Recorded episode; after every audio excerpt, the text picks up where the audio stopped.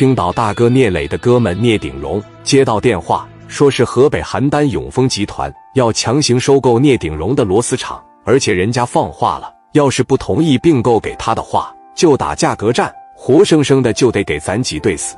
最后也是把咱的客户接过去，到时候咱一分钱也捞不着。聂鼎荣一听，我操，你有钱，老子也不差，我不能好好的一个企业让你给熊走啊！你这么的，你告诉他们，咱们厂子不卖。行，聂总，我知道了。电话啪着一撂下，聂鼎荣接着回屋里边跟聂磊喝酒去了。王经理这边直接给永丰集团的经理打了一个电话，实在不好意思。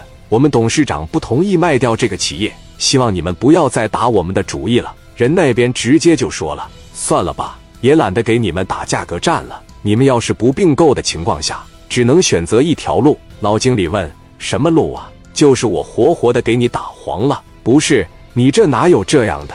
你这不欺负人呢吗？我们永丰集团不管那个，我给你两天时间考虑，同意并购，肖逼听的拿钱滚蛋。如果不同意，我就让你的厂子关门，你就不用再生产了。王经理一听，行啊，你要是这么硬整的情况下，那我只能报阿婶了。行啊，那咱们试试。电话啪嚓撂下了。时间这么一天一天的过着，永丰那边也没有再打电话。等到第三天的时候，永丰集团的老板把电话打给底下经理了。老板叫陈永丰，喂，陈总，怎么样啊？那个小螺丝厂并购的事研究的怎么样了？人家厂子不想卖啊，是不是觉得三百多万有点少啊？不行，你给他加到四百多万。陈总，人家压根没想并购给咱们，而且说话的态度极其的强硬。那你没告诉他，要是不并购给咱们，打价格战拉死他，要不然就找人给他打黄嘛。我告诉他了，人家说了，有能耐就试试。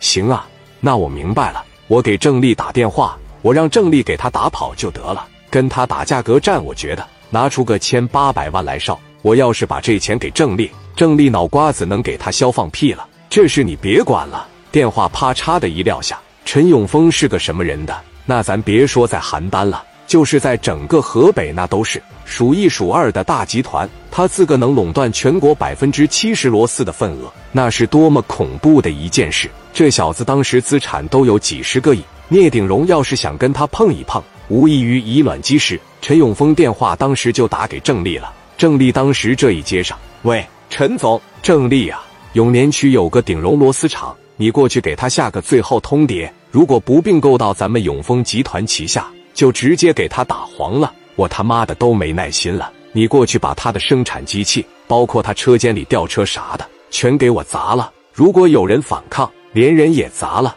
行，陈总。还有别的事吗？没了。电话啪着一撂下，郑丽当时张罗了大概三四十号兄弟，手里拿着镐把、五连发什么的，直接奔着聂鼎荣的螺丝厂就去了。开着车往门口这一停下，三四十号兄弟一下车，把镐把、砍刀、五连发全都拿出来了，直接乌泱乌泱往厂里进。